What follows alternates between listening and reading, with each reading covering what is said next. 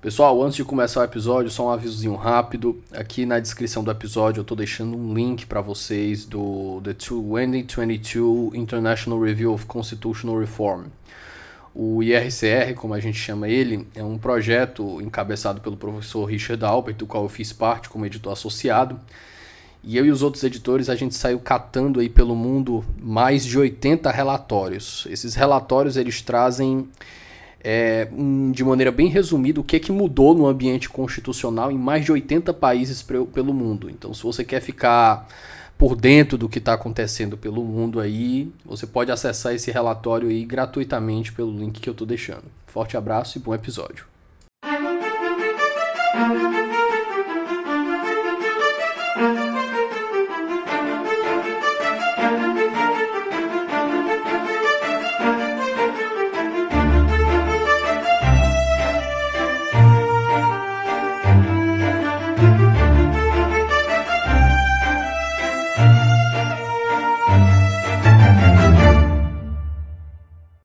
Queridos, bom dia, boa tarde, boa noite, boa madrugada para os corredores e triatletas. Meu nome é Davi Sobreira, esse é o 11 Supremos e hoje eu estou em Conexão Rio de Janeiro e eu recebo um colega que veio por indicação do, do querido Antônio Gide, que ainda continua soberano aqui no top 1 do 11, para quem gosta lá da escrita e da acidez dele.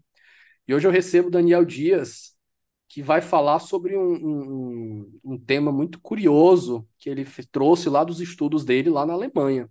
Daniel, você pode se apresentar para o nosso ouvinte, por favor? Bom, bom dia, quer dizer, boa tarde ou boa noite também, né? Quem, quem esteja ouvindo aí em alguns diferentes horários. Meu nome é Daniel Dias, eu sou é, professor da FGV, Direito Rio, desde 2017 e sou advogado também, professor de Direito Civil e de Direito do Consumidor, é, professor também do mestrado, isso na graduação e no mestrado, professor de, de mestrado em Direito da Regulação, de Regulação dos Mercados de Consumo. Pessoal, antes da gente continuar, deixa eu só dar dois avisinhos rápidos. O primeiro, que vocês já sabem, é que esse podcast é generosamente apoiado pela editora Contra Corrente. E a Contracorrente tem o Clube do Livro da Quebra Corrente, lá em www.quebracorrente.com. Clube do Livro maravilhoso que te entrega não um, mas dois livros por mês, sendo um deles do catálogo da Contracorrente e outro exclusivo.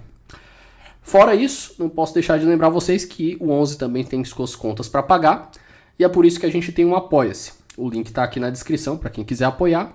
E os planos vão desde um muito obrigado, no mais básico, passando por uma assinatura que te garante acesso antecipado aos nossos episódios lá no nosso grupo de mensagens.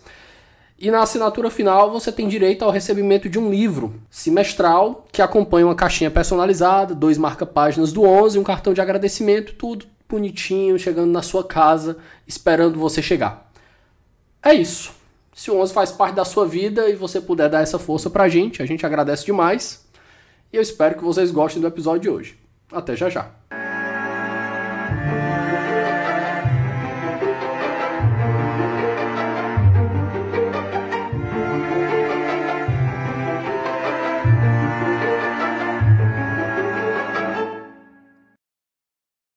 Daniel, é, vamos começar com um pouquinho de contexto. Quando o Gide me falou sobre a proposta do teu livro, achei bem enriquecedora, porque eu sempre gosto dessas desses modelos de, de proposições que, que vêm para revolucionar o que a gente faz aqui há tempos. Então, o Gide me falou que você foi lá para a Alemanha e que lá eles têm uma forma de aprender a resolver determinados casos jurídicos com um modelo muito bem delineado que é explicado em todos os cantos, de norte a sul. E que isso é muito diferente do, do que é explicado, do que é ensinado aqui nas faculdades de Direito. Então, deixa eu te começar, antes da, de saber da proposta do livro, como é que tu esbarrou nessa proposta? Como é que tu esbarrou nesse modelo, nesse modelo de ensino que eles fazem? Perfeito. É, eu, no meu doutorado, eu fiz doutorado na USP e eu fiz uma, apliquei para fazer um doutorado de sanduíche USP LMU, né, lá em Munique. E eu resumindo bastante, eu acabei passando dois anos, os anos 2014 e 2015, morando em Munique. E além do meu projeto de pesquisa mesmo, que era o meu foco, é, eu decidi, exatamente por estar lá, ampliar os horizontes e cursar uma matéria de, de direito civil, para ver como, a, como o tema era realmente ensinado na Alemanha, né? E foram várias, várias surpresas. É, eu, eu, descobri que as, as aulas longe estão de ser tão. Né, eu imaginei que seriam muito mais teóricas. E a estrutura básica é que eles têm as aulas mais teóricas, de fato, né, que, é, com o professor catedrático, mas o grande pulo do gato são as, os grupos de trabalho que seguem em paralelo a, aos, às aulas com os professores catedráticos. Né? São os grupos de trabalho com professores assistentes, onde vão ser resolvidos casos que, com a base teórica do que está sendo visto com o professor de, de, catedrático de manhã. Então, imagine você está tendo umas aulas com o professor catedrático de manhã, ou então durante a tarde ou à noite você vai ter grupos de trabalho menores com professores assistentes. E eu não só ia para para esses encontros com os professores catedráticos, eu decidi ir para esses grupos de trabalho menores. E lá, né, eu me lembro que até tem uma história interessante, no primeira vez que eu fui nesse, nesse grupo de trabalhos, a, a, sem muita introdução, a, a, professora assistente colocou lá um caso muito simples, né? Um caso que era assim, uma pessoa estava no, metrô, indo trabalhar, e saía do metrô, e no, na saída do metrô tinha lá uma, uma vendinha e tal, com uns jornais expostos, escrito dois euros, ele pegava o jornal, jogava dois euros e saía. Aí ela perguntava isso, eu estava com os alunos de primeiro semestre, né? Ali, início do curso, eu já era doutorando nessa época. E aí ela perguntava assim: o que aconteceu aí? O que foi que aconteceu juridicamente? Aí ninguém falava nada, eu achando aquilo muito, muito trivial. E assim, levantei a mão e falei: olha, um contrato, um contrato de compra e venda, meio que hora bolas, né? Isso está muito evidente. Aí ela parou e falou assim: um contrato? Onde, né? É, é, como assim? Veja que eu já estava na conclusão, mas ela estava querendo que eu apresentasse o passo a passo do raciocínio à luz, né? Isso já estou meio que explicando, à luz da codificação alemã, no caso, né, que exigia que tenha uma estrutura básica de formação de contrato que parte de proposta de aceitação, que é, inclusive, a forma com que a gente estrutura no nosso Código Civil a formação de um contrato. Então, ela queria que eu, me, que eu apresentasse, isso para mim era absolutamente é, é, é, não evidente, o processo, né, para a chegada. Então ela começou a me indagar, né? Foi um, um processo até de indagação assim muito muito exaustivo. Né? O que é um contrato, né? Aí se apresenta o conceito de contrato. E como o contrato é formado? Ah, então tem a proposta. E cadê a proposta aqui? Ah, tá lá. E tem a aceitação. E cadê a, a aceitação aqui? Então, algo que para mim eu cheguei com uma frase, ela me levou a uma, uma, gerou algumas perguntas ali, inclusive que me geraram até alguma dificuldade por você muitas vezes não ter os conceitos frescos na, na, na sua mente, para chegar a essa conclusão. Então, ali de, desse, desse processo aparentemente trivial, a gente concluiu com uma análise jurídica de umas duas páginas. Realmente muito minucioso. E aqui eu já estou, de certa forma, descrevendo um pouco o, a metodologia em si, né? que é, uma, é um processo é, é, analítico e rigoroso de desenvolvimento do raciocínio do problema à solução. Né? A gente tem uma, uma, uma tendência muito grande no Brasil a ir direto à conclusão. A gente só tende a ir um pouco no passo a passo quando a gente acha né, que a gente já percebe que ali é um ponto problemático. Muitas vezes nem isso. Então, o, o, o, e essa metodologia ela já nada um pouco contra essa maré, no sentido de exigir de você que você fale a linguagem é, da legislação vigente. Né? Então, por exemplo, de que forma se chega na conclusão do contrato e demonstra esse passo a passo. Né? Então, para mim, e aqui talvez a gente esteja perguntando ainda como eu esbarrei, talvez a, a pergunta é mais enfatizar nesse momento agora o aspecto subjetivo, para mim aquilo foi absolutamente marcante, Davi. Eu, eu lembro claramente, inclusive, do momento, da, da, da figura dessa professora, porque para mim aquilo foi absolutamente é, é, marcante no sentido de eu não esperava por aquilo eu não nunca tinha me defrontado com um um rigor no sentido de você vai é, é, é, retirando vários elementos e você vai mostrando quantos elementos autônomos são necessários para chegar a uma conclusão aparentemente trivial. Eu acredito que se é, é antes de ter sido apresentado aquilo, se ela tivesse me desafiado a, a descrever o processo lógico para chegar àquela conclusão, eu não teria chegado a algo nem perto de duas páginas. Então, a, é, nesse primeiro momento ali já foi para mim um, um, um, divisor de águas, porque eu fui confrontado com um rigor analítico ao qual eu nunca tinha me defrontado antes, naquele nível. Então, para mim, isso foi marcante e eu realmente fiquei impactado com aquilo. É o que me gerou, a partir de então, cada vez mais ter mais interesse com, com, com essa metodologia. Maravilha. Agora, a pergunta que vai dar a verdadeira abertura para a nossa conversa.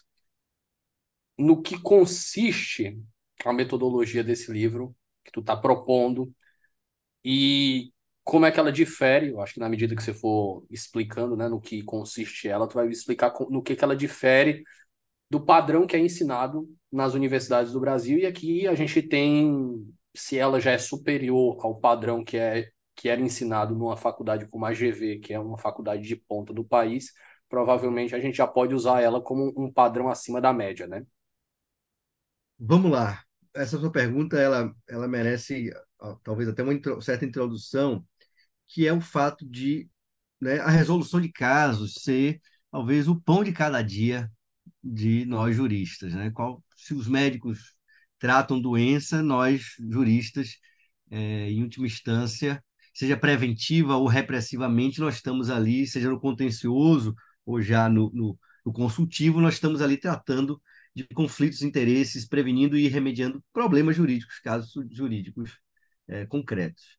A despeito disso, as faculdades, é, via de regra, claro que tem sempre raras exceções e honrosas exceções, as faculdades em direito, em geral, ainda não preparam, sobretudo não de maneira metodologicamente orientada, os seus alunos para resolverem casos. Então, o que, é que acontece em geral? A gente vai ali tendo matérias predominantemente teóricas, que vão sempre né, colocando é, os, os, as doutrinas vigentes, você tem ali uma, uma, a teoria A, a teoria B tem a teoria intermediária, os casos, geralmente, quando aparecem, são casos difíceis, e isso talvez retorne mais lá na frente, quando a gente for falar de vantagens e desvantagens da, da, da, da, metodologia, mas isso é uma coisa, ponto importante que já, já posso destacar aqui de maneira introdutória. Os casos no direito, no, na, no, na doutrina brasileira, né, nos professores em geral, quando vão trazer casos para o direito brasileiro, em sala de aula, eles vão pegar exatamente aquelas bolas divididas do Supremo,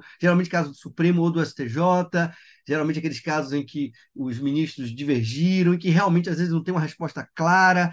Então, é, é, de certa forma, o caso é sempre ilustrado como algo extremamente complexo, para o qual muitas vezes não tem uma resposta é, clara no sistema. Essa metodologia ela vem de maneira diferente propor desde o início que o direito seja né, a, a, analisado e compreendido caso a caso, né, que a gente venha a apresentar é, e compreender os próprios dispositivos legais à luz de casos concretos.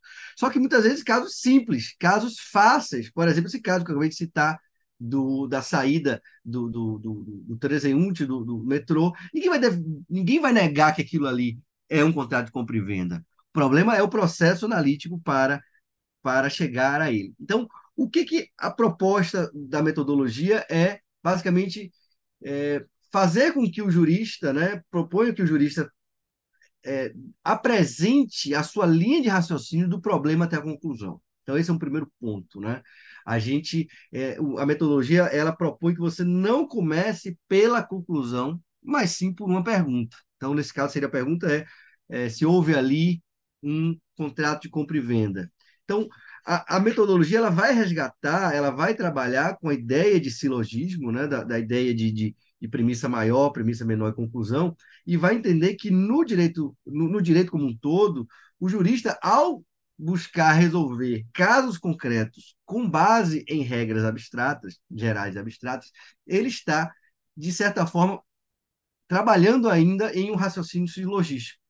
Claro que a gente sabe que tem várias complexidades aí em várias, várias dessas camadas, em cada uma dessas camadas de premissa maior, premissa menor e conclusão, mas não deixa de ser, você constrói ali a, a sua premissa maior, você vai identificar também, no caso concreto, a premissa menor e vai chegar a uma conclusão. A diferença é que, em vez de trabalhar com uma estrutura de três etapas, você vai trabalhar com a estrutura de quatro etapas. Então, ele vai, ele vai é, ensinar os alunos, né, aos juristas, que ele, primeiro momento, ele vai construir uma, uma, uma, uma vai partir de uma pergunta.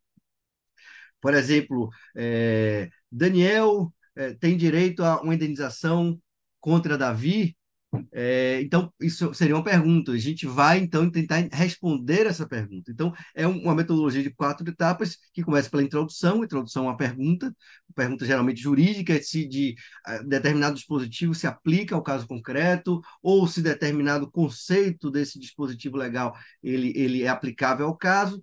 Depois ele vai para uma segunda etapa de definição, onde a gente vai tentar, por exemplo, explicar esse conceito, que a gente está se debatendo, é, seja ele, é, é, por exemplo, a pergunta pode ser se Davi agiu culposamente, se agiu, Davi agiu dolosamente. Na definição, eu vou explicar o que é culpa, o que é agir culposamente, o que é agir dolosamente.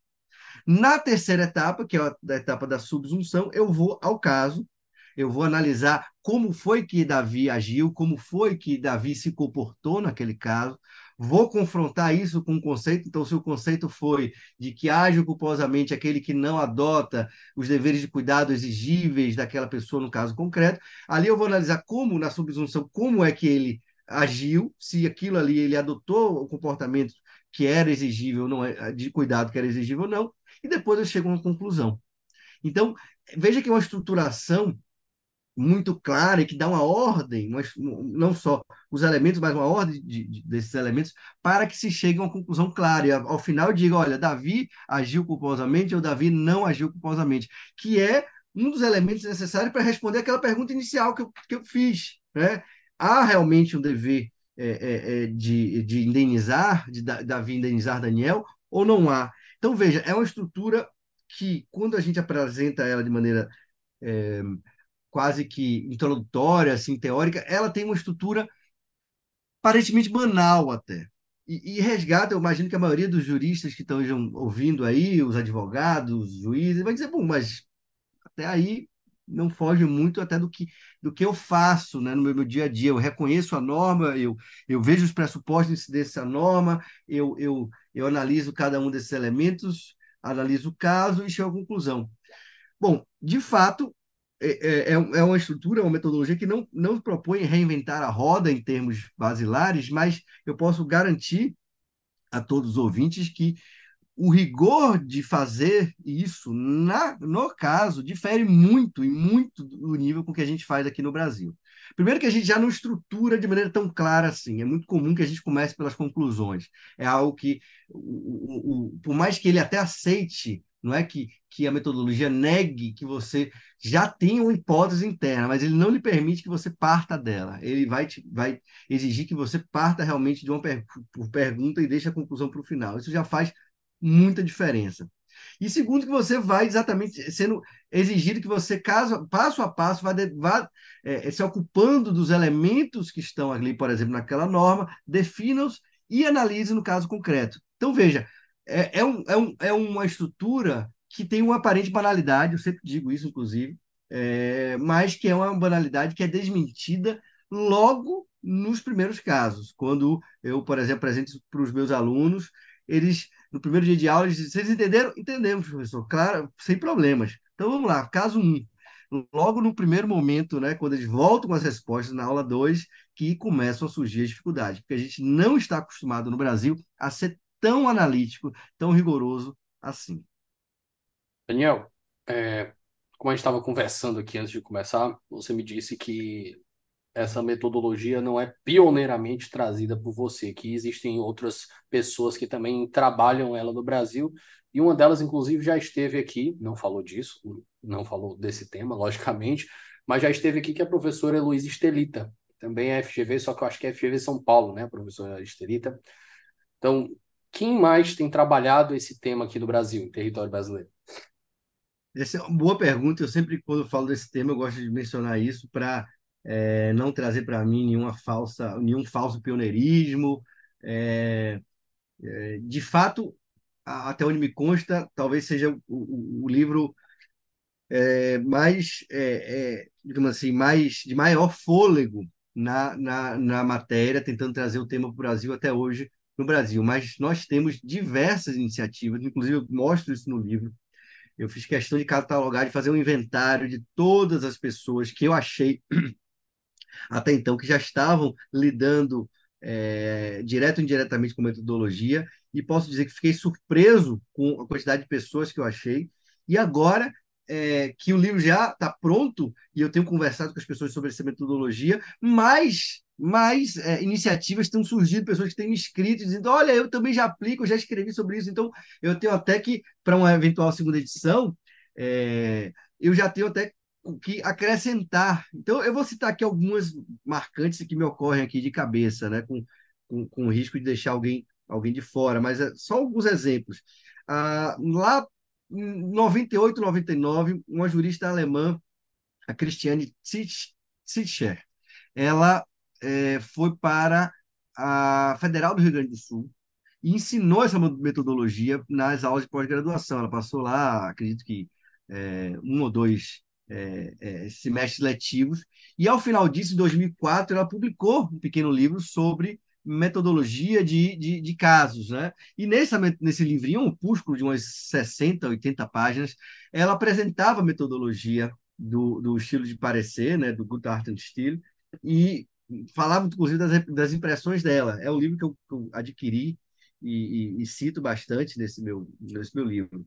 Tem também o o Tilman Quarsh, que em 2014 ele escreveu o que provavelmente seria, eu acredito que até hoje, o principal texto de Guthartenstiel escrito para o público brasileiro. É um livro que saiu na Revista Direito Civil Contemporâneo, que é realmente um dos livros, inclusive, que está na base da, de eu ter escrito esse livro. Eu li esse artigo enquanto ainda estava na Alemanha e aquilo me marcou muito, porque ali ele já está começando a fazer algumas críticas ao sistema jurídico brasileiro, e ele mesmo já apontando um pouco o Guthartenstiel como uma forma de solução desse problema. Foi ali que eu comecei também a linkar um pouco, ele dizendo, olha, no Brasil vocês terceirizam essa parte de resolução de casos, vocês deixam isso para os, escritórios de advocacia, para os estágios, né? O aluno fica ali naquele, aquelas matérias teóricas e só nos estágios que eles começam, muitas vezes, até com, com peças, com, com, é, é, com modelos de petição, que ele começa a entender como é que ele vai realmente resolver casos. Então, ele já nesse artigo, foi publicado em português na RDCC, o público brasileiro, apresenta.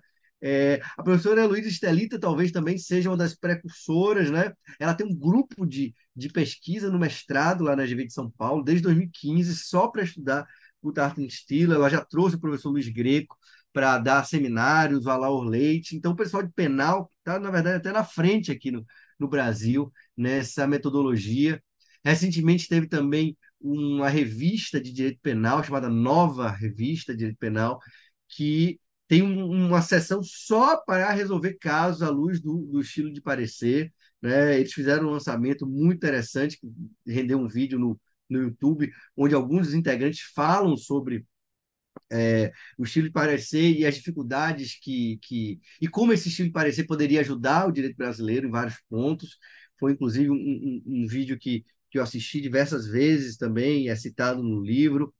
Então veja que tem até um, um, um juiz federal também, um, meu, meu professor de graduação, Márcio Mafra, também um, germanista de, de mão cheia, ele também fez um, podcast, podcast não, ele fez um webinar recentemente, falando também do impacto do, do, do estilo de parecer, né, dessa metodologia é, nele, como isso influencia, inclusive, como ele exerce a, a judicatura, como ele, ele raciocina, como ele, e como ele, é, é, como ele já apresentou isso, inclusive, informações lá no STJ. Ele teve um período lá como a, a, é, é, é, juiz assessor de ministro, e ele, é, inclusive, fez seminários no STJ. Então, veja que eu ia buscando e iam saindo cada vez mais iniciativas, e depois do livro já pronto, até me escreveram o, o, o Dimitri de Moules e o, e o e o Leonardo Martins tem um livro chamado Teoria Geral dos Direitos Fundamentais, e mostrando como essa metodologia pode ser aplicada no âmbito do direito constitucional. É um livro, inclusive, lançado pela RT.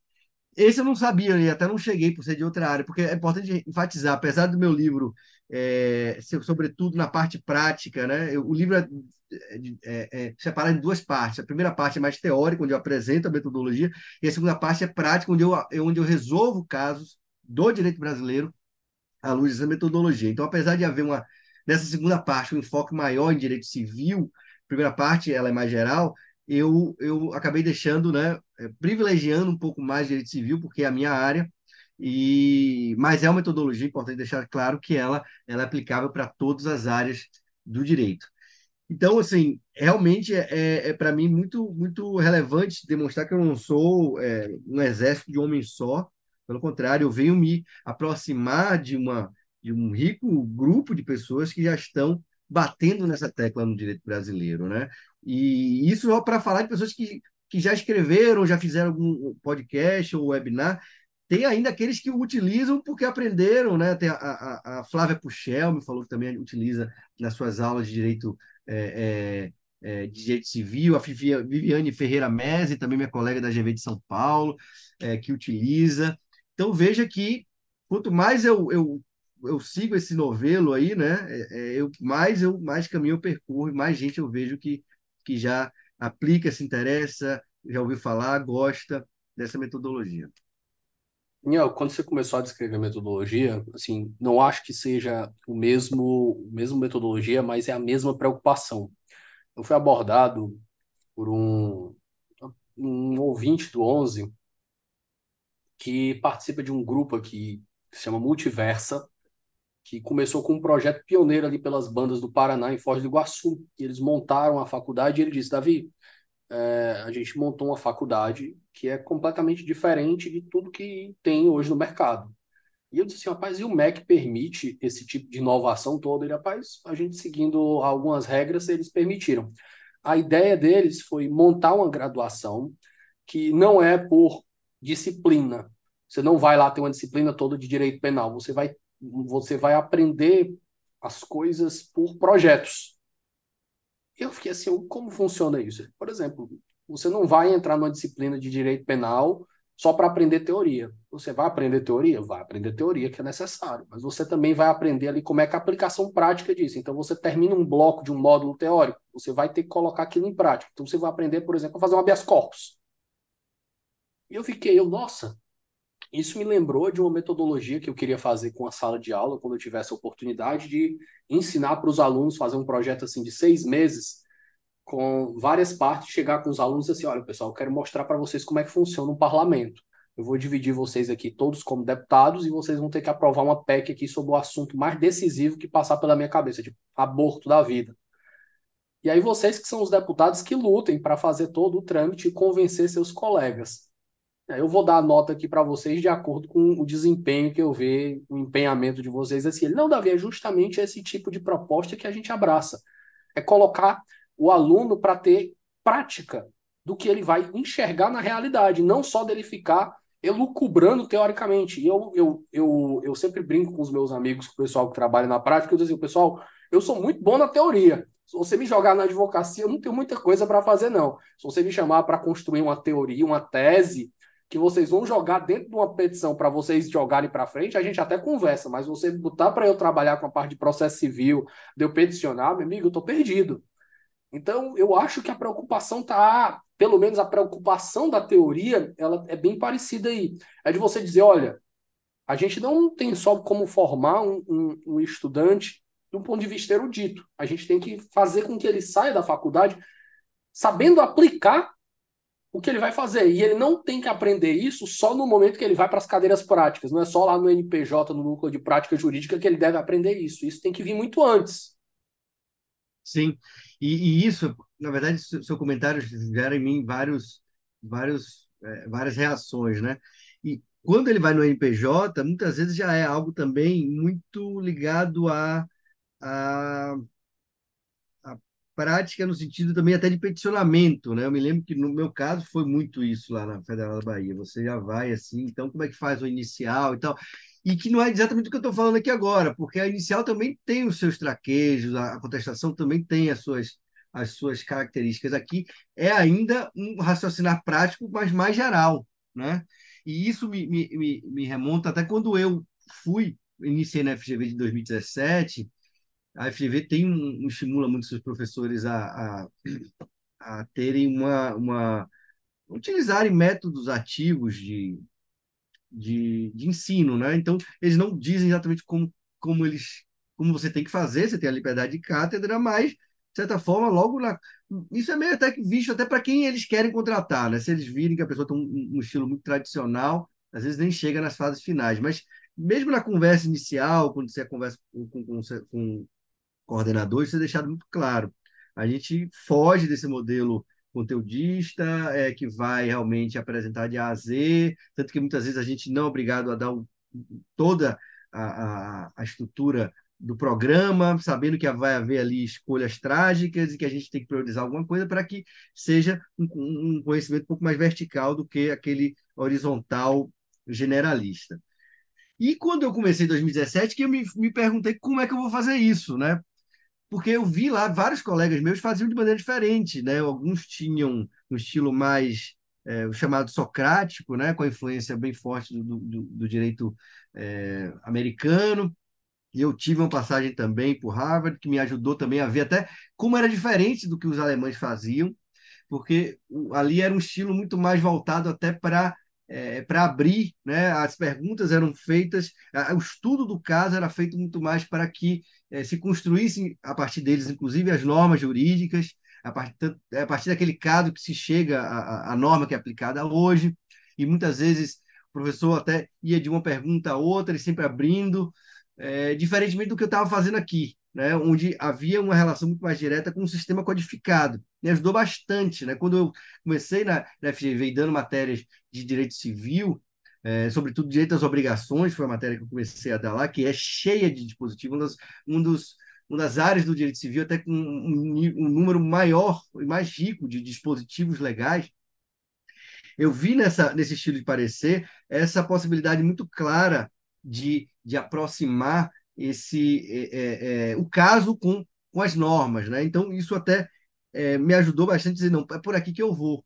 E eu comecei vagarosamente aplicando, amoldando, vendo que algumas coisas não dava para para replicar, que eu precisava fazer alguns, é, alguns as correções de rota e percebendo como como se encaixava perfeitamente, porque no fundo a metodologia ela vai prender o jurista no chão, no chão da legislação vigente onde ele está. Então, naquela, naquele percurso de quatro etapas que eu estava te falando, se a gente começar a falar um pouco mais de direito civil, em direito civil você está sempre buscando o quê? Alguém quer é, de alguém um determinado comportamento, né? E com base em algum dispositivo. Então tem até, até uma. Eles até brincam que, diante de um caso concreto, você tem que fazer a pergunta dos quatro Qs, né? Quem quer o quê de quem, com base em quê? Então, é sempre você vai ter que identificar os sujeitos que estão nessa relação, o objeto e o fundamento legal. De todos esses aí, o que me parece até mais relevante é esse amarrar já logo na primeira frase da resposta esses elementos centrais. E quem vai determinar para o, percurso, o como você vai, né, o caminho para chegar à resposta é o dispositivo legal de onde você parte. Então, por exemplo, se a gente tem ali uma conversa, eh, vamos voltar para esse caso do, do, do, do do início do, do nosso podcast, que a pessoa estava lá, saiu e, e, e, e, foi embora. Imagina que essa pessoa não tivesse pago, né? Ela pegou o jornal e saiu. Se uma pergunta, a pergunta poderia ter sido se esse, se esse dono dessa banquinha tem o direito de exigir esses dois euros desse vendedor, né? Supondo que a gente está aplicando aqui o Código Civil, né? Seria normalmente a relação de consumo, mas vamos imaginar que seria o Código Civil. É, o dispositivo com que a gente teria que trabalhar é o 481, né? O 481 que vai dizer que, havendo um contrato de compra e venda, a parte vendedora ela é obrigada a transferir o domínio de certa coisa e a parte compradora é obrigada a pagar o preço. Então, veja, no momento que eu já coloco ali no início minha resposta 481, eu já identifiquei aquilo onde eu quero chegar, eu quero forçar esse comprador a me pagar o preço, e para isso, eu preciso fazer o quê? O próprio dispositivo vai me dar o próximo passo, então eu preciso demonstrar que eu tenho uma compra e venda.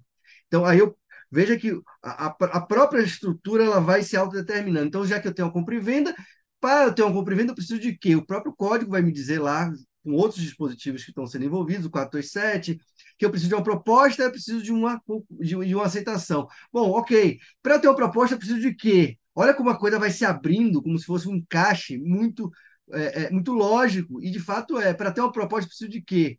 Eu tenho os elementos da completude e da, da vontade jurídica de se vincular juridicamente.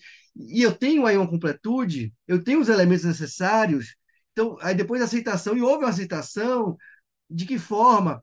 Veja que isso você vai numa cascata até de, de, de raciocínios silogísticos, né, onde você parte dos conceitos gerais e abstratos para aplicar no caso concreto. Então, é, um, é, um, é uma metodologia que prende o jurista no chão, porque muito rapidamente a gente, em discussões em sala de aula, o aluno ele quer correr para o justo, ele quer correr para o equitativo, ou então agora que nós estamos em vigor uma, uma, um grande frisson com a análise econômica do direito, ele quer ir para o eficiente, e tudo isso é são, são, são valores e, e, são interesses que, que permeiam, inclusive, a ordem jurídica, mas, ao fim e ao cabo, né, num sistema jurídico que, em que vigora o princípio da legalidade, a gente vai ter que extrair do sistema das normas vigentes a resposta para aquela pergunta que a gente está fazendo. Então, isso pode parecer trivial, né, Davi, em termos é, é, teóricos, mas eu posso te assegurar, nessa minha experiência, como está longe da nossa prática, como está longe da forma com que a gente aplica o direito, como está longe da forma com que a gente realmente resolve casos. É, é, é, é impressionante como esse algo que é tão trivial do ponto de vista teórico, na hora de ser implementado, causa uma verdadeira dor, uma verdadeira dificuldade eu mesmo me vejo a todo momento é, com pressupostos internos que eu não, eu não, rele, eu não revelo para o meu leitor. E eu tenho que voltar e dizer, não, mas peraí, tem, tem, um, tem um salto aqui, né? Um salto de, entre premissa e conclusão. Está faltando uma premissa aqui, ah, uma premissa que eu pressupus, mas não pode estar pressuposta, ela tem que estar, tem que estar expressa.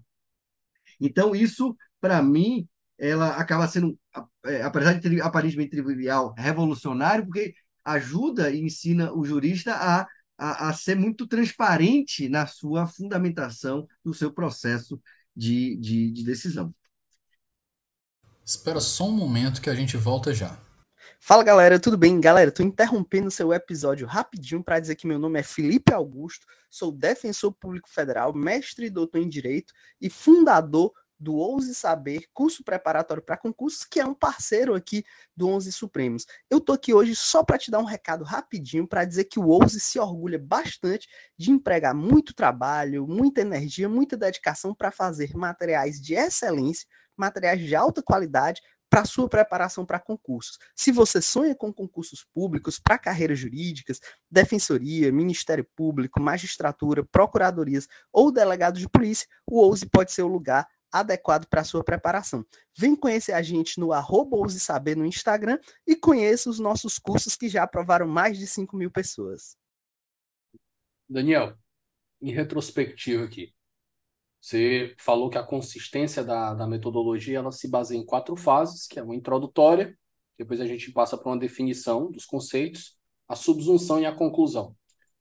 Dentro dessa desse iter né, que a gente tem que seguir, desse caminho logístico, o que, que é mais relevante e o que, que é mais fora da casinha para o que a gente tem aqui em comum no Brasil?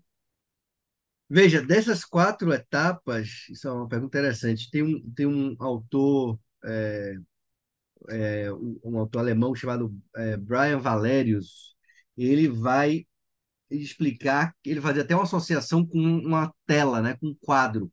E ele vai dizer que é, para todo quadro, é toda obra de arte, uma boa moldura, ela é muito bem-vinda, uma moldura bonita é muito bem-vinda, mas o que vai determinar o valor da pintura é a tela em si, o que está projetado na tela. E ele vai dizer que, é, voltando para essa metodologia, a introdução e a conclusão são a moldura. Por mais que seja importante você formular a questão certa, por mais que uma conclusão clara também e objetiva são importantes, é o miolo, é a definição e a subsunção que são as, as etapas mais relevantes. E dessas duas, ele vai ainda mais longe, vai dizer, olha, é, e aí não é só ele, o Timon Quast também chama atenção para isso, dessas duas, a subsunção é ainda é, talvez seja a etapa principal e curiosamente, Davi, é a mais negligenciada. né, é a mais negligenciada. Porque definições eh, de conceitos legais, né, de, de termos legais, o jurista até acerta, achar o dispositivo, dar o conceito certo de culpa, de licitude, de contrato, de proposta. Agora, ir ao caso, mergulhar no caso e ver se naquele caso concreto há uma proposta, há uma citação, há uma ilicitude, há uma culpa, é aí que, no fundo, é, é, você percebe, é o espaço da, da, criatividade do jurista, a capacidade que ele tem realmente, porque é o caso que é irrepetível. A norma, ela está ali. Mas o caso é irrepetível. É, é, exatamente nesse momento que você tem uma abertura maior, até para demonstração de genialidade do aluno, né? que você pode ver, ou do jurista de modo geral. Então, e, e, e é impressionante como eu, quando mostro e estou lá ensinando com meus alunos e vendo, ele faz a pergunta, ele define e ele pula, às vezes, muito claramente para a conclusão. Como eu fiz, inclusive, quando estava sendo apresentado pela primeira vez lá. O que é isso aqui? Isso aqui é um contrato de compra e venda e acabou. Né? Bom, mas espera aí. E será que aquela. É, onde é está a proposta? Ah, ele botou ali o, o jornal é, apresentando, então, e a citação? Ah, ele jogou as moedas. Percebe como você ir ao caso e demonstrar como, no caso concreto, você tem aqueles conceitos verificados? Essa é a fase mais relevante e mais pressuposta, mais subestimada, né? Nós juristas, acho que em geral a gente tem até um certo, a gente tem um certo, é, um certo, a gente subestima, né? É, é, é essa parte geral. Assim como a gente subestima, e esse aqui eu até pego um gancho, a gente subestima o conhecimento legal, né? A gente, sub, a gente subestima os dispositivos, né? o conhecimento da lei. É como se algo, conhecer os dispositivos legais, saber é, é, os dispositivos seria algo de menor de menor relevância. Eu estou dando aula, uma pós agora, recentemente, começamos semana passada, uma pós-graduação, mais de 20, 30 advogados de sala de aula, eu perguntei para eles quantos ali estavam com código, era um curso de teoria já dos contratos, né? Quem é estava com código? Zero, zero, ninguém, ninguém se propõe a levar o código para a sala de aula. E eu até né, não estava ali na, na, nessa, nessa, nessa pós-graduação ensinando a metodologia, mas como isso influencia muito, eu a todo momento voltando aos dispositivos, voltando aos dispositivos, e em algum momento você começa a sentir assim, uma certa resistência dos alunos, do tipo assim, ah, eu não estou aqui para para tratar de, de, né, de, de dispositivos legais. Eu estou aqui com. Essa dogma, para essa dogmática de direito positivo. É, isso é muito pouco, isso é muito efêmero, isso é muito. Só que isso está aí, um, inclusive, algo que o própria metodologia vem bater de frente com isso, né? É, é, porque disso aí tem vários problemas. A gente achar, por exemplo, até que as construções dogmáticas da Alemanha ou do, da, de Portugal, de onde quer que seja, sejam, podem ser facilmente transpostas para cá, porque, muito pelo contrário, todos essas, esses raciocínios que a gente acha é, é, é, é que são iluminados, que são maravilhosos, foram construídos para resolver problemas muitas vezes de dispositivos legais que faltavam naquele, naquele, naquele, naquele sistema, naquele código de origem, que no, no nosso não falta. Né? Então, é entender o quão relevante é o, o, o dispositivo legal como ponto de partida e ponto de chegada. Então, assim, já estou até, de certa forma, é, antecipando vantagem, antecipando alguns pontos que me parecem. Porque isso tudo me levou, inclusive, a dizer por que, que eu estou trazendo isso aqui para o Brasil? Porque eu sinto que há um descontentamento muito grande, é sempre é, é recorrente, com a imprevisibilidade, com até um certo risco Brasil, e que na base me parece que isso, nós, quanto juristas, se as coisas nos fossem apresentadas de outra maneira, a gente talvez resolvesse é, muitos desses problemas. E, e isso perpassa por uma revalorização da lei né? Isso, né? E, e, obviamente até eu acho que por eu estar amparado por um por um sistema de ensino atual alemão, isso até me ajuda a não ser é, é, criticado como positivista do século XIX, porque é por aí que vai, né? Quando a gente quando se quer criticar esse tipo de postura, dizer não, muito pelo contrário, né? É óbvio que agora no século XXI a gente não está falando neste, de uma... neste neste podcast somos defensores do positivismo hartiano. Então, veja, é uma, uma, uma, uma, Veja como até eu não sabia disso, como meu colega também, o Fernando Leal, que é, é teórico de direito, ele fala: eu sou um formalista, né?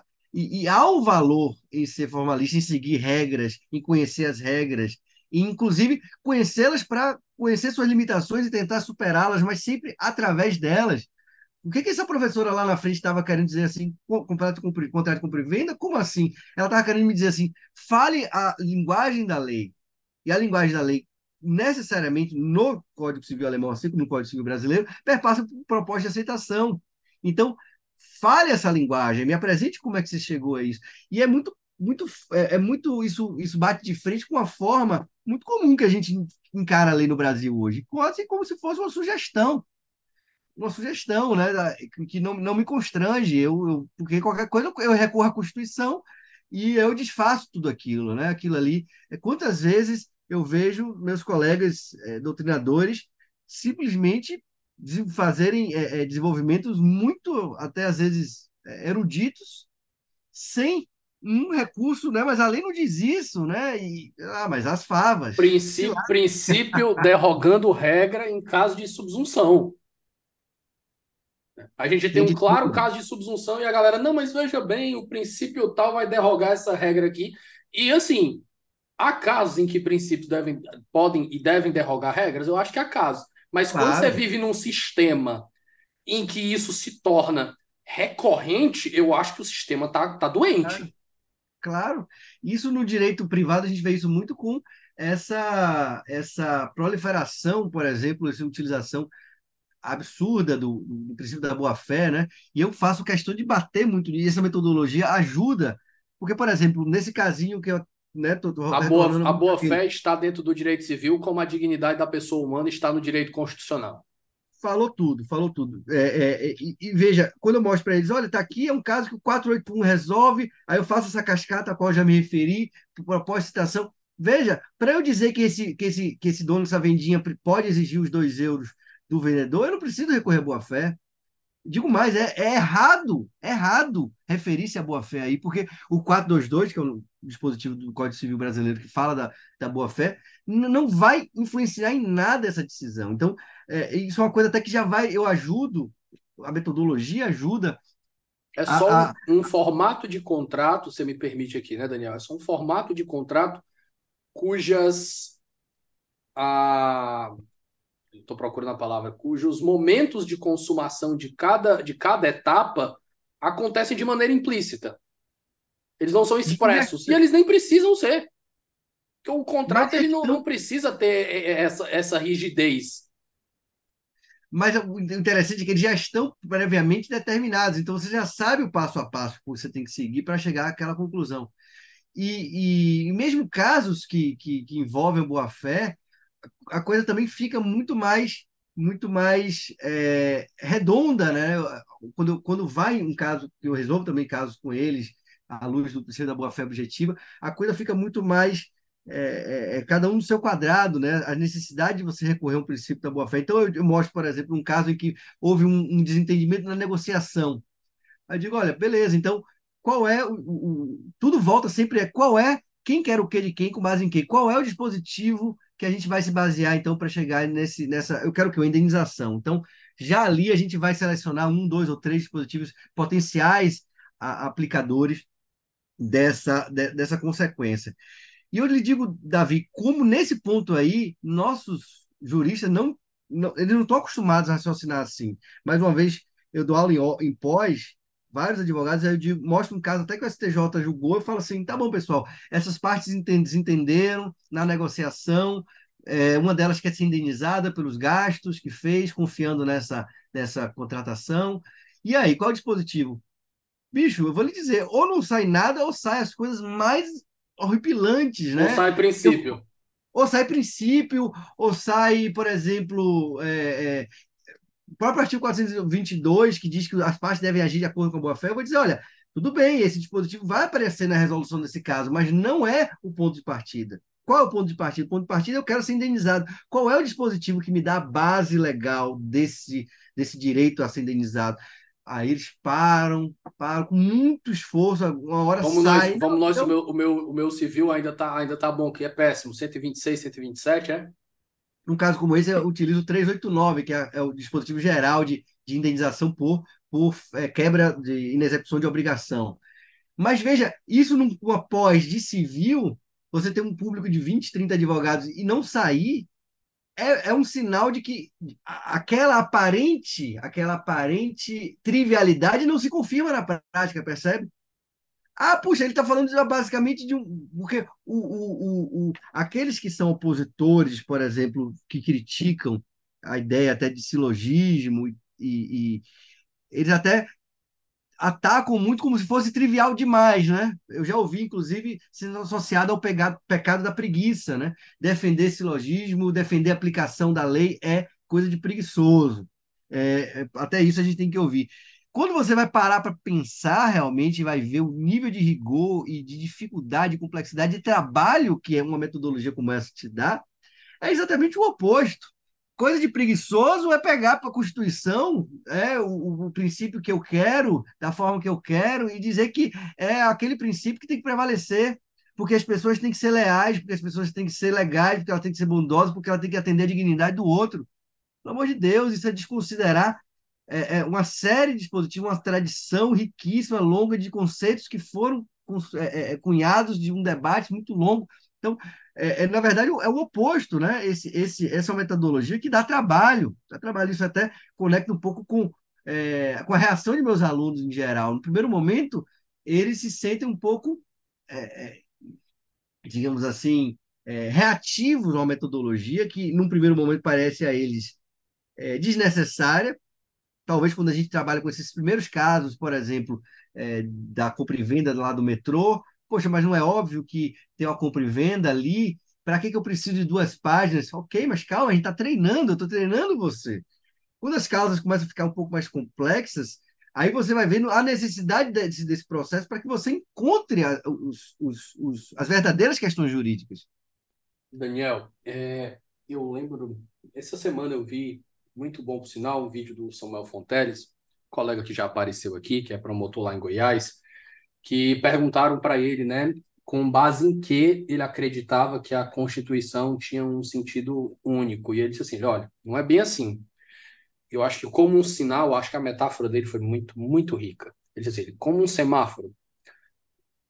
O sinal verde, ele disse vá. O sinal vermelho, ele diz pare. E isso é universal. Qualquer pessoa que vê um sinal verde sabe que é, você pode prosseguir e que o sinal vermelho é para é parar. Mas o sinal amarelo, ele é indeterminado. Ele disse: para mim, o sinal amarelo é vai que dá. Para minha esposa é pare, espere o próximo sinal verde. Então, o direito ele tem muitas zonas de indeterminação, que são muitas zonas de sinal amarelo. Mas eu gosto de propostas como a sua, porque elas elas não vão resolver o sinal amarelo, mas elas vão mostrar que muitas coisas que são vistas como amarelo na verdade são vermelho ou verde. Então, o objetivo da proposta é dizer: olha, nós temos métodos para resolver objetivamente certos casos sem ter que recorrer ao princípio. Isso não quer dizer que o princípio não tenha valor. É só que a gente tem forma de resolver isso daqui com as regras, e a gente vai recorrer aqui à teoria do direito. Eu vou pegar emprestado aqui as lições do, do da constitucionalização do direito do Vigílio Afonso da Silva que ele mostra duas perspectivas sobre a criação de uma regra. E ele diz que a regra ela nasce da ponderação entre princípios. Então a regra já é um produto de um conflito que dois princípios tiveram que o legislador resolveu positivar ali. Então, se a gente já tem uma regra e ela é aplicável, a gente não precisa estar tá recorrendo a princípio toda vez. Porque isso é ruim sistemicamente falando, isso não gera um ganho sistêmico. Isso só vai gerar insegurança, como você bem falou, e vai causar uma coisa que isso aqui é criticado ferozmente dentro desse podcast desde que eu comecei, que é criar zonas de indeterminação e mais espaço para a arbitrariedade do Poder Judiciário, que é quem tem que, quem tem que resolver o assunto.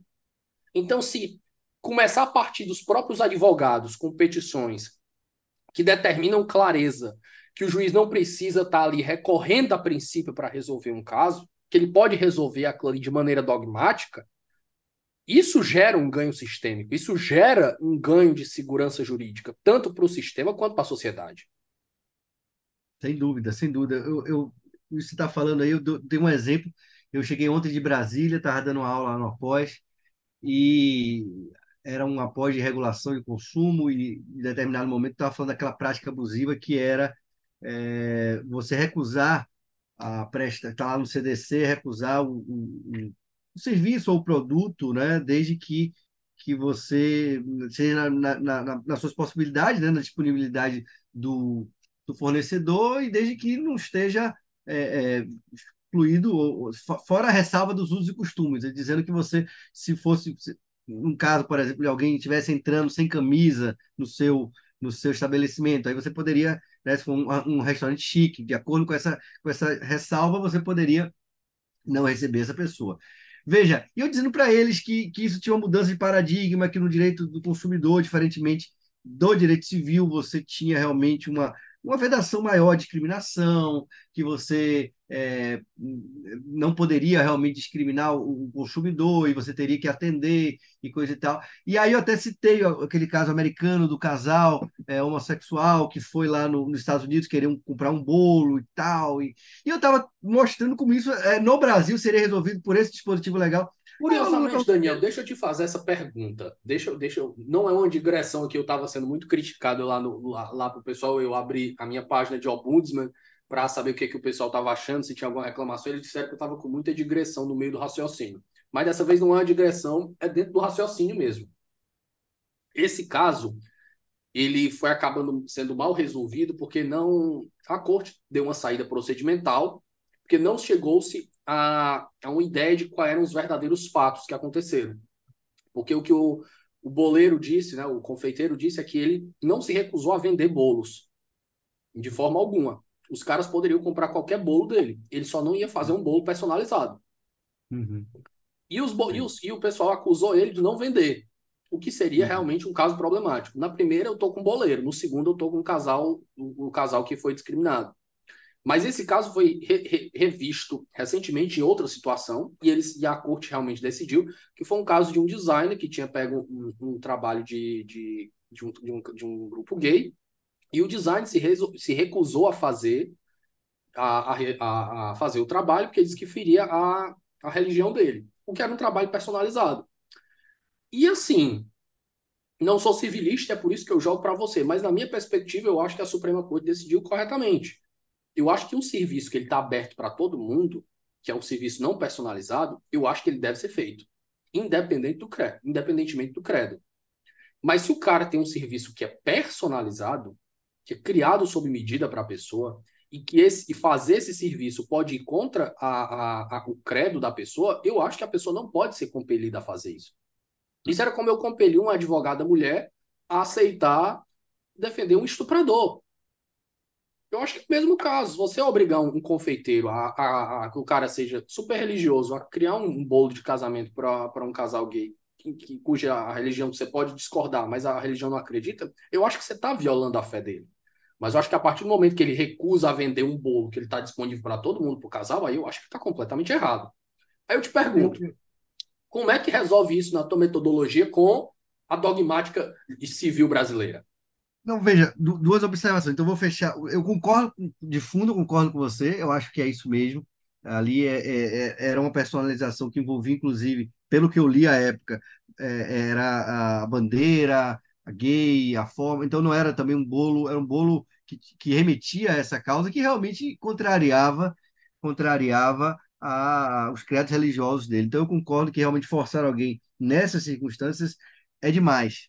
Mas o meu ponto é o seguinte: eu estava explicando na sala de aula como no Brasil seria aquele dispositivo do CDC que iria delimitar a resposta e que, muito provavelmente, na minha leitura, aqueles usos e costumes ali seriam um conceito determinado que permitiria esse juízo que a gente está fazendo aqui agora, mostrando como o CDC resolveria aquilo.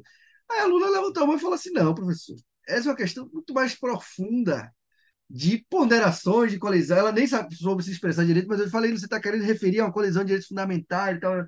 Eu falei, minha querida, esse é o ponto. Muitas das normas legais que você está vendo aqui, frequencionais, já são é, resultado dessas ponderações de direitos fundamentais e elas estão aqui.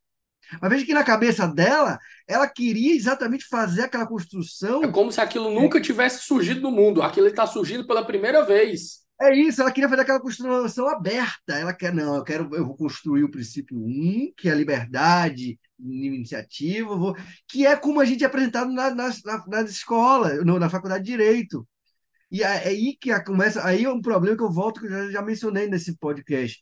Você fica sempre apresentando para os alunos o hard case, o hard case, o hard case, o hard case, que é o caso exatamente para o qual não tem uma regra clara e tal, e ele é, é exigido dele que faça a construção. É onde há espaço para atuação judicial, fazer esse tipo de ponderação, essa liberdade de atuação. Sim, mas aí qual é o problema que acontece isso? Ele acha que é, é, é sempre assim e esquece muitas vezes há normas, que há regras que já resolveram, o legislador já ponderou isso, querida. É isso aqui, ó, tem esse dispositivo aqui, e pau, e, é, é eu não sei, eu acho que o, o, jurista acaba se sentindo apequenado, né? Não, eu estou aqui para fazer mais. E claro, mais uma vez, que a gente não está querendo dizer que é, não é cair na caricatura, de, de, não estou dizendo que é um juízo neutro, muita, pelo contrário, mas muitas vezes as decisões valorativas já foram feitas, cabe a nós reconhecê-las e aplicá-las no caso concreto. Isso gera previsibilidade, isso gera eficiência. Isso é um dos pontos, inclusive, que os próprios juristas alemães chamam atenção em relação a quando você, todo mundo aprende a mesma metodologia, está todo mundo falando a mesma língua. Né? O que hoje nós temos no Brasil é, por exemplo, no Rio de Janeiro, o direito civil constitucional fortíssimo. É uma ilha, né? E aí tem algumas outras ilhas, mas cada um fala de uma forma e, e, e acaba que gera uma, uma, uma imprevisibilidade, uma, uma, uma, dificuldade até de, de, de, de, de gera ineficiência, gera. Daniel, gera deixa eu te fazer um contra, deixa eu te fazer um contraponto nesse, nesse, nessa ideia aí. E aqui eu não não tô não tô dizendo que eu tenho uma ideia fechada, certo? Eu acho que eu vou tentar pegar uma metáfora com o federalismo. É, ao mesmo tempo que o federalismo ele propõe o que o, o Louis Brandeis falou, chamou de laboratórios da democracia, né, que permite que os estados, Louis Brandeis era um ministro da Suprema Corte americana que em um voto dele lá, ele colocou que o, os estados eles são laboratórios da democracia, né? Porque um estado ele pode nos Estados Unidos ele pode inovar em alguma área e se der errado deu errado ali, mas se der certo os outros estados eles podem copiar. E isso é um dos pontos que faz um sistema enriquecer, né? Você permitir que certos é, que certas inovações sejam possíveis. Eu te pergunto, será que é, a gente uniformizar isso não tiraria um pouco de espaço das inovações que podem tornar um sistema mais rico? Mas eu te pergunto isso já sabendo que o nosso sistema é extremamente problemático, porque eu, eu, eu reconheço que o que você está falando é um problema demais. Se a gente tem 12 escolas de direito constitucional, de pensamento de direito constitucional espalhado pelo Brasil, e cada uma prega uma coisa, a gente tem uma instabilidade gigante. Você tem um ou duas ou três correntes dominantes, até que vai. Que aí a gente tem um espaço para diálogo ali, para decidir o que, que é maior, o que, que é melhor, o que, que é pior. Mas eu te pergunto, quando a gente torna isso uniforme demais, será que a gente não está tolhendo um pouco de espaço do que a criatividade a criatividade não de, de, um tipo de criatividade de arbitrariedade, mas de criatividade que pode inovar em, em determinados métodos que sejam melhores, mais ricos? Veja, eu, eu vou responder com, um, com, uma, com uma, um caso que aconteceu comigo. Né? Eu apresentei essa metodologia em Portugal uma vez, ano passado. Apresentei lá, tinha alunos, era, numa pós-graduação, era, tinha alunos brasileiros e, e portugueses. Né? Eu pá, pá, falei, falei, falei, falei. Quando a, no final abriu sobre perguntas, um português levantou a mão e falou assim: é, a pergunta dele foi muito interessante. Ele perguntou assim: e há outra forma? Eu estava apresentando toda essa metodologia e falou assim: e há outra forma de resolver? Porque, no fundo, é, da forma com que eu entendo hoje, é uma metodologia que, que pode resumir em uma frase: levar a lei a sério. Então, Aí, aí que vem a pergunta do, do, do, português: existe outra forma? Se eu tenho um dispositivo legal lá que resolve aquele caso, existe outra forma de resolver o caso que não aplicar aquela zorra daquele dispositivo? Claro que em casos difíceis, gente, gente está falando de uma metodologia que é aplicada ainda hoje na Alemanha. Ele não nega os casos difíceis, ele não nega as controvérsias, ele não nega quando você vai ter uma aplicação que vai ser é, inconstitucional, naquele caso, inconstitucionalidade do caso concreto. Mas tudo isso é assambarcado pela metodologia. Quando você vai trabalhar a definição, você pode, nesse momento, você pode trazer toda essa problemática para dentro do, do, do, do, do método. Na, então, segunda exemplo, exemplo, na segunda fase de aplicação do método, né? O aluno me pergunta assim, professor, e quando tem uma divergência de interpretação, a minha Tá dentro resposta da é definição. presente, está dentro da definição. Aí ele vai dizer assim: temos aqui, vamos saber se Davi Sobreira é, agiu culposamente. Segunda etapa. Há uma discussão, há uma divergência teórica sobre o conceito de culpa. Segunda posição, um, culpa é isso, isso, isso, isso. isso.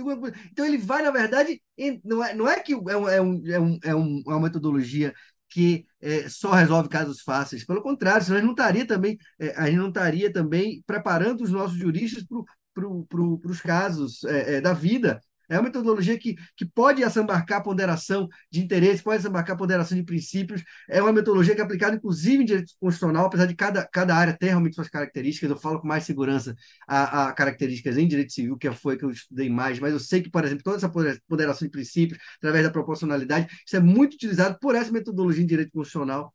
Mas veja, isso é, é, é, é agregado. Então, o, o que eu, a crítica que eu faço é quando eu dou aula e aí eu até volto àquela sua metáfora do, do, do amarelo com o vermelho, do, do, do semáforo. semáforo. Quando eu dou aula, eu faço questão de trabalhar, em maior parte, casos fáceis, até para bater de frente com uma, com uma, uma ideia do brasileiro que não existe nunca a resposta certa, que tudo esse relativismo também exagerado que, que eu faço questão de confrontar. Se eu te entrego essa caneta e você paga cinco reais por ela e ela é, passa a ser sua, isso aqui é uma compra e venda e dizer que é uma doação está errado. Então, é muito importante também ter esse papel pedagógico dizer assim: olha, nos casos fáceis, vai ter certo e errado. Eu também trabalho com casos difíceis, onde eu quero mais ver a argumentação. Mas é uma argumentação que ela já vem, é uma argumentação que ela é dentro do sistema. É, é essa o mais importante talvez é isso. É uma metodologia que faz com que você trabalhe com as premissas do seu sistema que você trabalhe com 481, com 422, com 387. Não, não assim, ah, mas isso não é eficiente. Bom, ok. Mas isso talvez, se a resposta que você chegou não é inconstitucional, isso talvez seja uma preocupação mais do, do, do legislador do que sua. Então, é uma, é, uma, é uma metodologia que realmente deixa, demarca mais claramente até o espaço de cada um dentro do nosso sistema. Então, você utilizar esse argumento da eficiência para você afastar uma norma que não é inconstitucional é se arrogar realmente um espaço que não é seu. Né? Porque essa decisão entre eficiência e, e outros valores, como justiça, foi tomada, consciente ou inconscientemente, naquele para resolver esses problemas. Então, é, é, me parece que tem, é, é uma metodologia que ataca em vários pontos, vários problemas que a gente que a gente enfrenta no direito brasileiro, né? de, de previsibilidade, de espaço, de, de legitimidade democrática. O professor Otávio, ele diz, né, ele diz uma coluna que ele acha que no Brasil essa metodologia não pegaria. Eu até encontrei ele semana passada em Brasília e, e falei sobre isso, né? Eu falei assim, professor, eu, você vai me permitir discordar, porque ele vai dizer, ele vai dizer que não pegaria, exatamente porque no Brasil vigora essa ideia de que não existe resposta certa, né? E, e, e minha, meu ponto de vista, na verdade, eu, eu, até entendo a premissa dele, mas eu discordo da conclusão. Eu entendo que se, eh, se a gente quer atacar esse problema, a gente tem que mudar a forma de pensar. Né? Então, não é entender que porque a gente entende que não há resposta certa nunca, que a gente vai simplesmente, é, digamos assim, é, é, abrir mão da metodologia. Eu acho que a metodologia pode utilizar, ser uma forma até para que a gente ataque esse problema e mude essa concepção. Então, é, Veja como há várias coisas envolvidas aí, várias coisas. Aparentemente, algo que é, quando é apresentado primeiramente parece trivial, é, no fundo provoca uma potencial revolução, potencial revolução na forma de pensar, na forma de, de estruturar o raciocínio, na forma de, de, de argumentar. É, não é uma, metodologia que traz não traz a conclusão, né? Da mesma forma, quando você vai falar, por exemplo, da proporcionalidade, ela não vai predeterminar a conclusão, ela, mas ela vai organizar a argumentação. E ao organizar a, a argumentação, a gente ganha em clareza, a gente percebe mais facilmente quando está vendo os desvios, quando alguém, na verdade, está querendo, está pressupondo alguma coisa que não está claro. Então, ao você também organizar a argumentação, você também está organizando o próprio pensamento em si. Né? Essa ideia de que forma e conteúdo eles têm uma, um embrincamento de fato, mas é, é, é, é uma organização que não vai predeterminar necessariamente a conclusão. Sobretudo se for um caso difícil, um caso que não tem uma resposta clara, um caso que tem uma divergência. Ah, professor, e qual dos autores é, é, na divergência do conceito de culpa que eu devo seguir? Aquele que você entender mais é, é, é, que, que, argumentou de maneira mais competente. Não é o, o, estilo de parecer que vai dizer isso. Não tem como, né? Não, né? senão seria uma, uma mágica, né? Um, uma metodologia que predeterminaria todas as respostas. Não é assim também.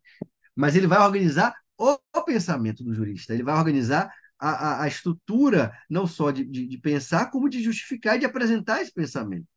Tem um autor alemão que fala da, da, das três, dos três conhecimentos relevantes para o jurista. Né? Um é o conhecimento em si, né, que você aprende ali nas matérias, que, que, né, que é o conhecimento teórico que você está ali, quando você lê um manual, quando você lê um, um livro, quando você assiste uma aula. Aí ele vai dizer: o segundo conhecimento importante é o aplicar esse direito aos casos. Né? Então, é, diante de um relato totalmente, às vezes, confuso, longo, é, é, é, com informações de sobra, às vezes informações de menos, o advogado ele tem que ser capaz de saber o que, que é relevante, né? o que é que, é, é o que, é que de todo aquele relato, o que é que aquilo que ele vai separar o, o joio do trigo, aquilo que é juridicamente relevante do, do que, que é sobra. Ele vai dizer, tem esse segundo elemento que é da da aplicação do conhecimento. E tem o terceiro, que é da apresentação desse conhecimento, porque isso tudo não tem nenhum valor se você não souber apresentar de uma maneira lógica, é, organizada e convincente.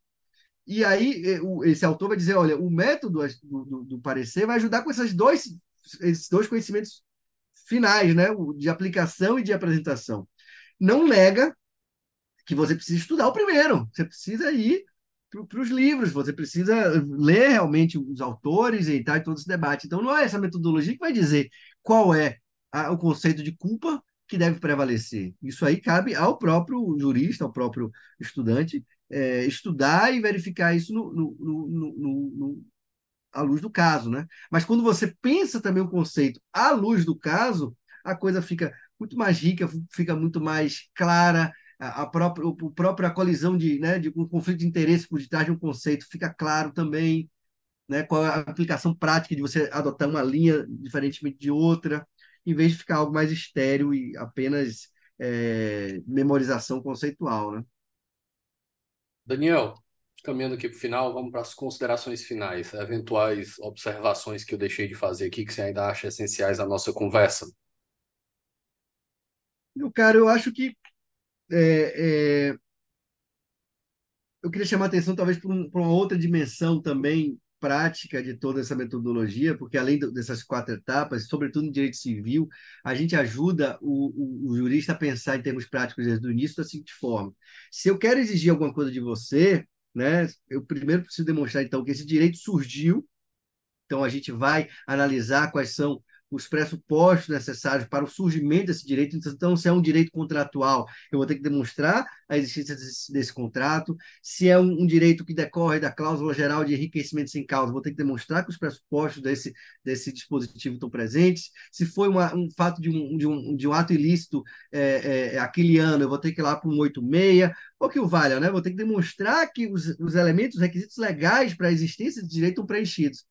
Só que ele é ensinado também a, é, é, é, a pensar na segunda etapa, que é, bom, esse direito pode ter surgido, mas ele pode ter sido extinto. Né? Então, eu, por exemplo, um crédito contratual pode ter sido pago. Né? Então, eu, eu, eu, eu já começo a ensinar para o aluno essa tríade né? de surgimento, extinção e exigibilidade. Então, pode não ter sido pago, mas pode ter sido prescrito.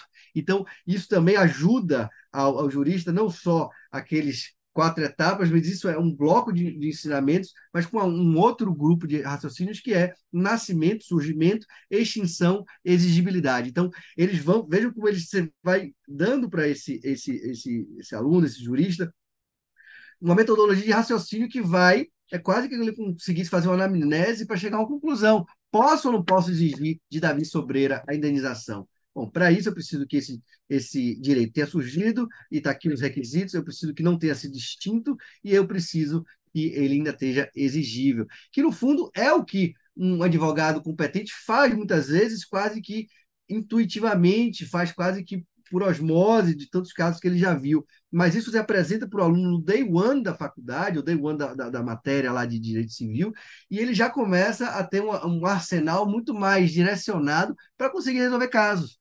Né? Mais uma vez, é a doutrina a serviço dos casos concretos. Né? Me parece que é, a, a metodologia tem muito a, a, a contribuir para o direito, para o direito civil. Eu vejo isso na minha prática, não só lá com os alunos, a advocatícia também muda a forma de você pensar.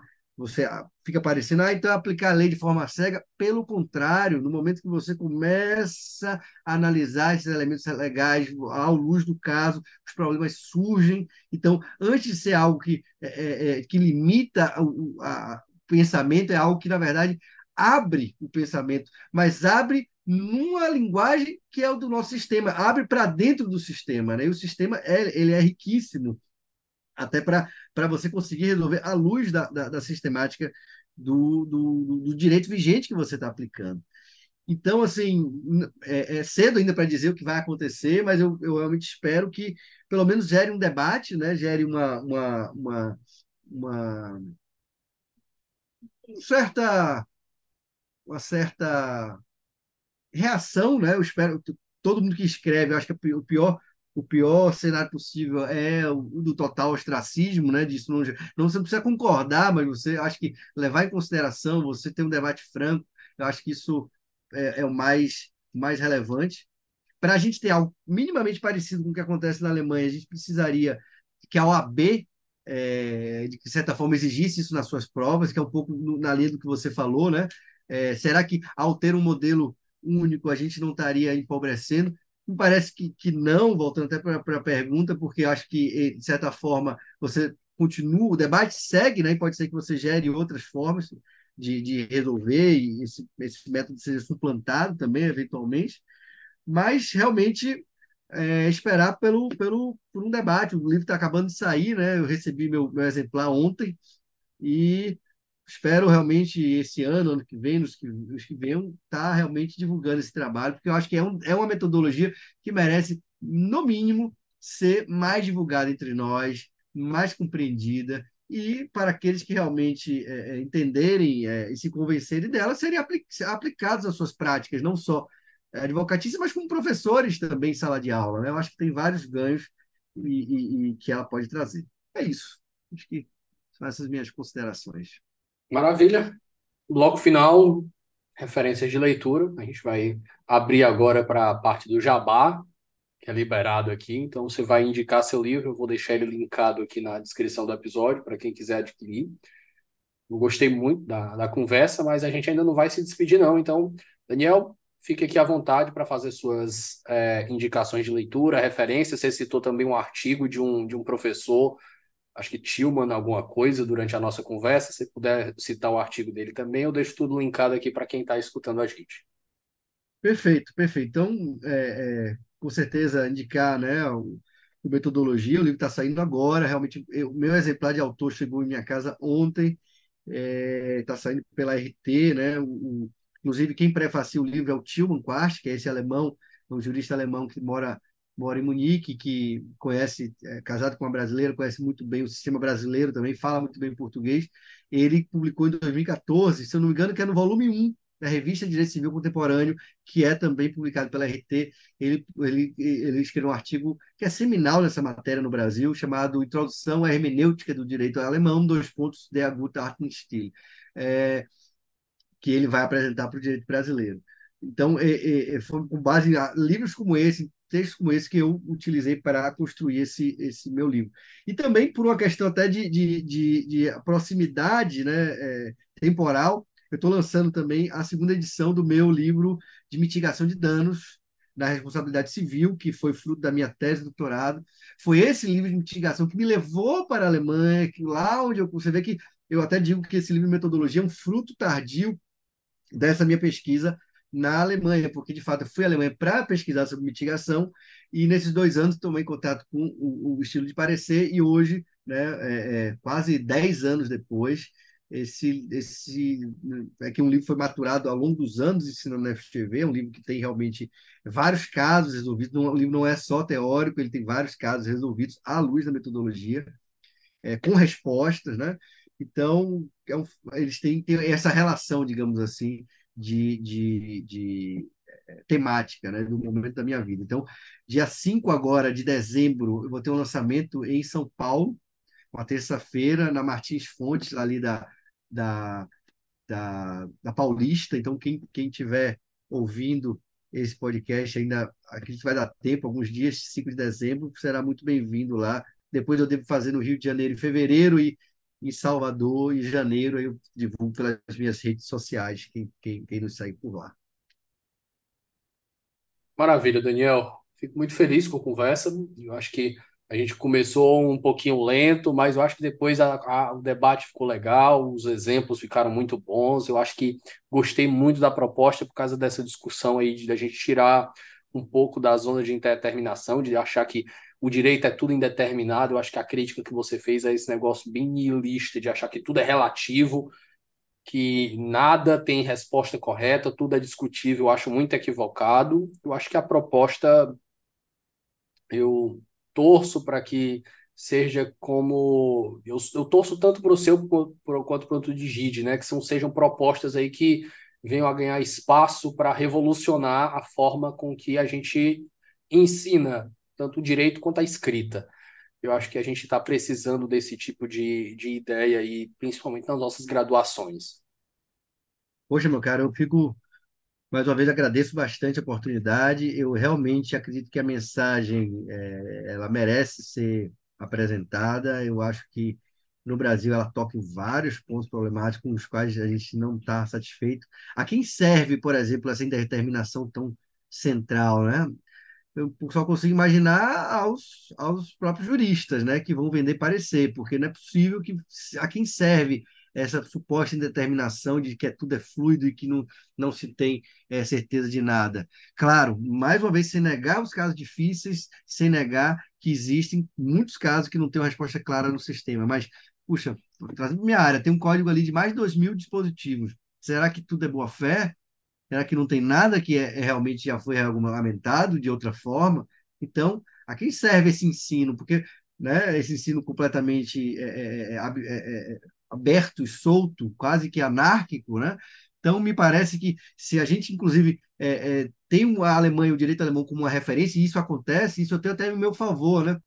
Apesar de todo esse estado de coisas, em geral, todo mundo tem o direito alemão em alta conta, seja no direito civil, seja no direito constitucional, em todas as áreas. Bom, então é, peraí, então é assim que eles aprendem esse negócio, é assim que eles, que eles estão formando seus novos juristas. Então, será que isso aqui também não merece dois minutos da nossa atenção? eu acho que merece, mais, muito mais até do que só dois minutos. Por isso que eu estou aí nessa cruzada, espero que é, seja uma cruzada que, se não convença a muitos, pelo menos gere muito debate.